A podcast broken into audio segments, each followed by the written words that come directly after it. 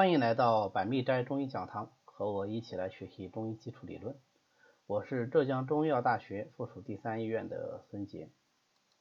今天呢，我们接着前面的内容来讲奇恒之腑。奇恒之腑，我们前面在讲脏腑分类的时候，实际上已经提到了它的总括概念。奇恒之腑是指劳、髓、骨、脉、胆、女子胞。这六个脏腑而言，那么这六个脏腑呢，因为具备有它特殊的特点，它能够藏精气，但是呢，它这个精气又是失泄有度的啊，并不是像五脏这样藏而不泄。同时呢，它又不和五脏发生表里关系，所以叫做奇恒之腑。在奇恒之腑里面，骨、脉这个我们在。五脏之和已经讲过了啊，肾其和在骨，心其和在脉。那么胆呢，我们前面在六腑里也讲过了，嘴在肾主骨生髓的内容里面也讲过了。所以实际上我们现在主要要讲的就是两个脏腑，第一个就是脑，第二个呢是女子胞。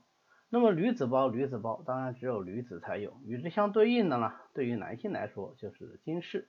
那么我们把脑和女子胞啊，当然也包括金氏。今天重点的阐述一下。首先，我们来看脑。脑在中医里面最重要的功能呢有两个，第一个就是脑为髓海，第二个是脑为元神之府。我们一个一个来看啊。首先看脑为髓海，脑为髓海，一般我们说某某之海，意思就是。被某种金融为物质所充盈的这个意思啊，比方说胃为水谷之海，冲为血海，那么脑呢，它是为髓海，所以脑的话是为水所充满的，所以我们经常说一句话就叫做肾生水通脑，意思是说脑中所藏之水是由肾气所生的。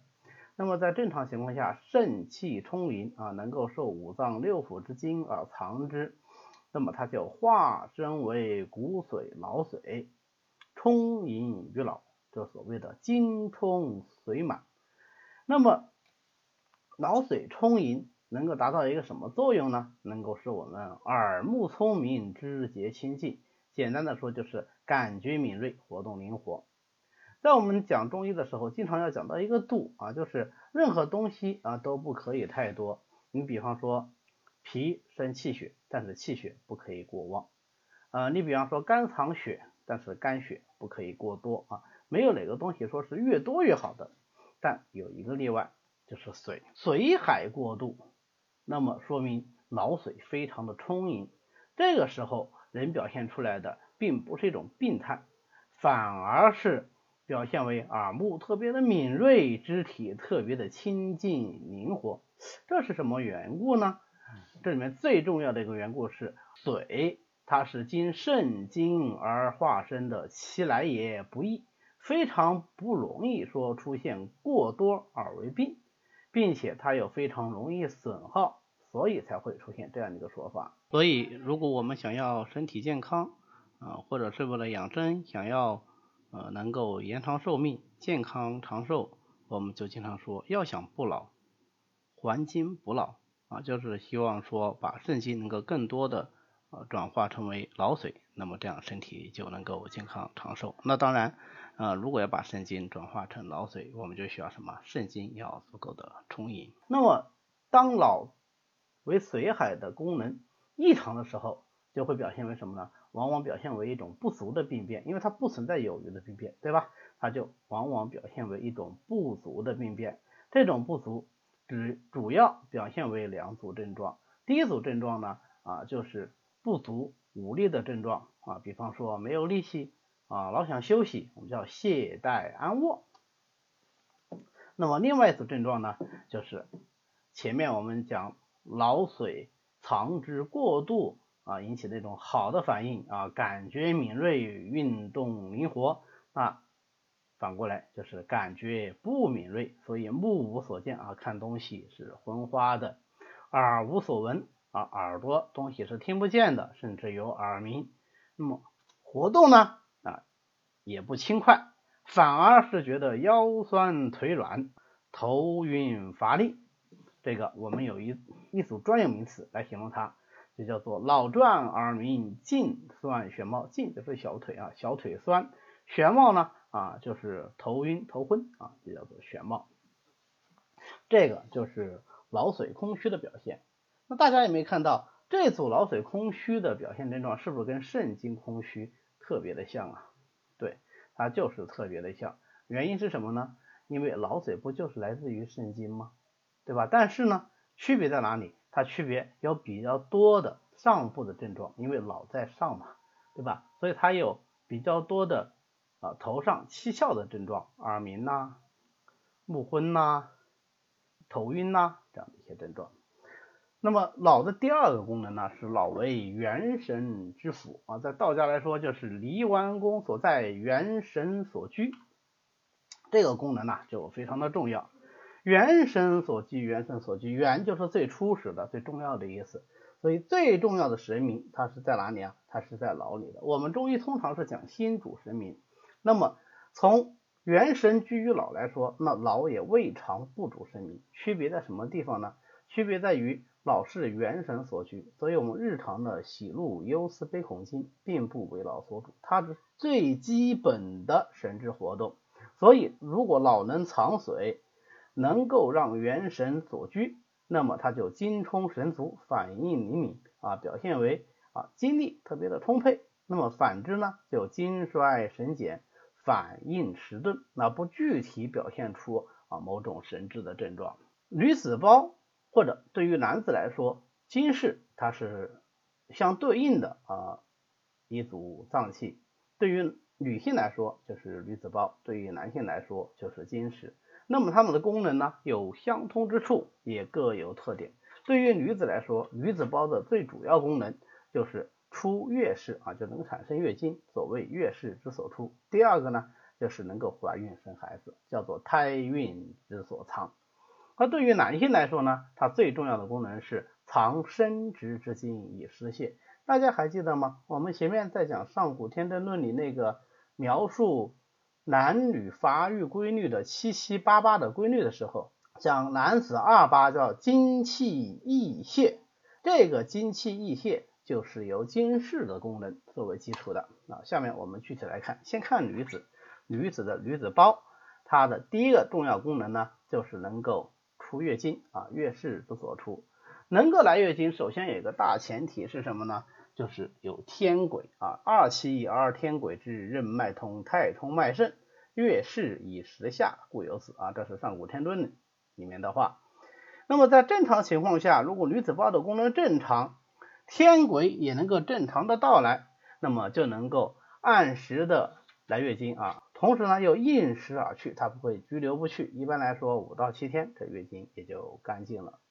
那假如说这个女子胞的功能，异常了，它就会出现什么？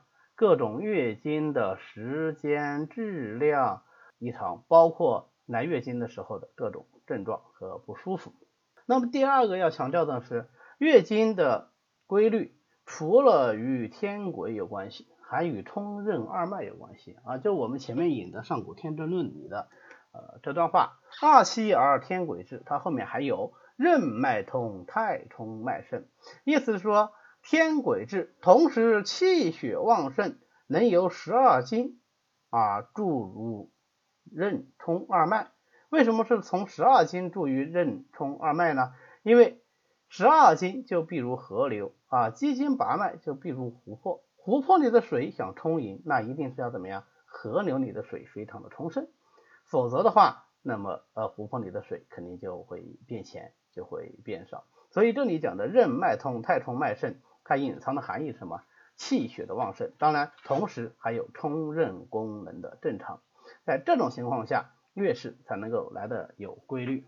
月经正常的第三大要素呢，是与心、肝、脾、肾这几脏的关系啊特别的密切。那么如果说心、肝、脾、肾的功能异常了，也可能会通过啊各种方式引起月经的失调。女子胞的第二个大功能呢，是能够藏胎印。具体的来说，就是啊，能够怀孕啊，能够在女子胞之中孕育胎儿，并且十月怀胎之后还能够把它顺利的娩出啊，这个就是女子胞的功能。那么当然这个就是正常情况下喽。如果说女子胞功能是正常的，就能够阴阳合，就能够怀孩子生孩子。那不正常呢？不正常，那无非就是怀不上或者生不出。那在这里呢，我们就简要的啊复习一下，说中医认为这个胎孕是怎么形成的。中医的胎孕理论主要的一个观点是精血相果的观点，就是男子之精与女子之血相合。啊，成胞胎，当然这个胞胎呢是在女子胞里面孕育、产生、生长，最后成熟。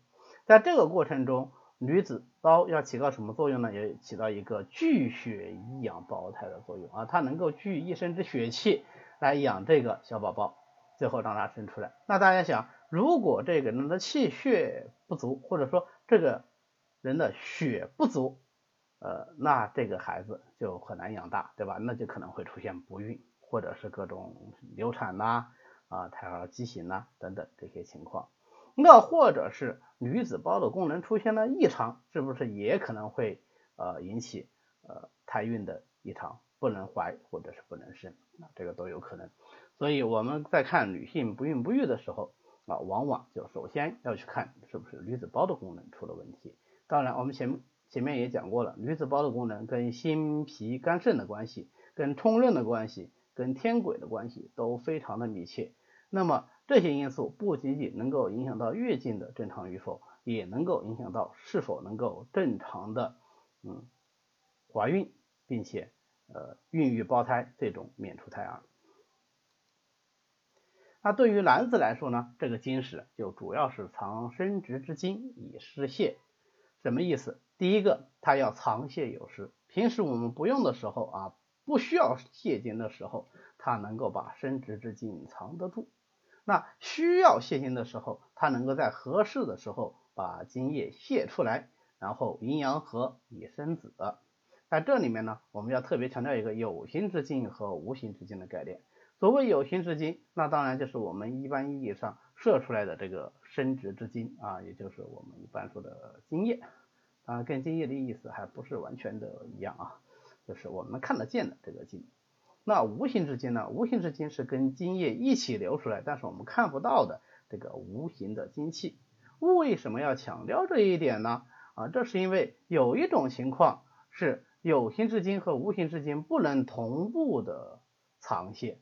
啊，具体来说，有的时候是需要它出来的时候，那必须是有形之精和无形之精都要出来，阴阳合，然后才能够生子的时候，哎，有形之精出来了，但是无形之精没有出来，那么这个精气就不足，就不能有孩子啊。比方说我们的少精症呐、弱精症呐，那可能就是这种情况啊。另外一个极端呢，就是虽然有形之精没有出来，但是无形之精已经暗自走泄。所以表面上看起来啊，可能没有发生性行为，或者说没有发生射精，但实际上呢，已经是无形之精走泄，已经是伤了肾经。这个啊，在我们现在是比较多见的。比方说，你看这种各种情色的电影啊，或者情色相关的内容啊，看特别多。那么虽然说啊呃没有射精，也没有发生真的发生性行为，但是实际上呢啊已经影响到。这个肾藏精或者说精室藏精的功能了，那么最终也就会损伤到肾精。呃，这个观点呢，在清代的吴鞠通他是特别强调的。为什么强调这个观点呢？因为吴鞠通是温病学家，他要呃研究一个病，就叫做春温病。冬不藏精，春必病温。那么冬不藏精里面有一个重要的不藏精的病因。啊，就是这种无形精气的暗自走泄，所以我们要保精，就是这个道理。那放到我们现在这个呃当前的社会背景底下，你说呃完全接触不到这种情色的东西，那当然是有困难的。但是必须要注意适度。如果一旦说过度的接触这些呃情色的或者是啊性相关的东西，那么可能就会对我们的健康啊产生影响。那么除了这个。精气的失泄以外，还有一个就是当位或者不当位的概念。就是正常情况下，生殖之精应该是藏于精室的。但是如果生殖之精现在没有藏于精室，却也没有泄出体外，那么叫做精离其位啊，它没有在精室里待着。这个时候呢，就可能会形成一种新的病理因素，就叫做败精。败精阻窍，就几乎可以导致所有的男性疾病啊，从这个性欲的改变到勃起功能、呃射精功能、生育功能，以及嗯各种男性的常见症状，它基本上都可以引起啊，是一个非常重要的病因。那怎样才能让这个生殖之精当位而不离其位，不形成败精呢？最重要的一点也是什么？也是收心养性啊，因为心动于上，精就摇于下啊。精室的功能好不好，跟心和肾的关系是最为密切的。那其次呢，与肝和脾的关系也非常的密切。好，那么。关于奇恒之府呢，我们今天就介绍在这里。呃，各位如果对我们的讲课感兴趣，可以直接到喜马拉雅上关注我们的呃孙杰开讲电台，那么您就可以随时收听到我们的更新内容了。谢谢各位。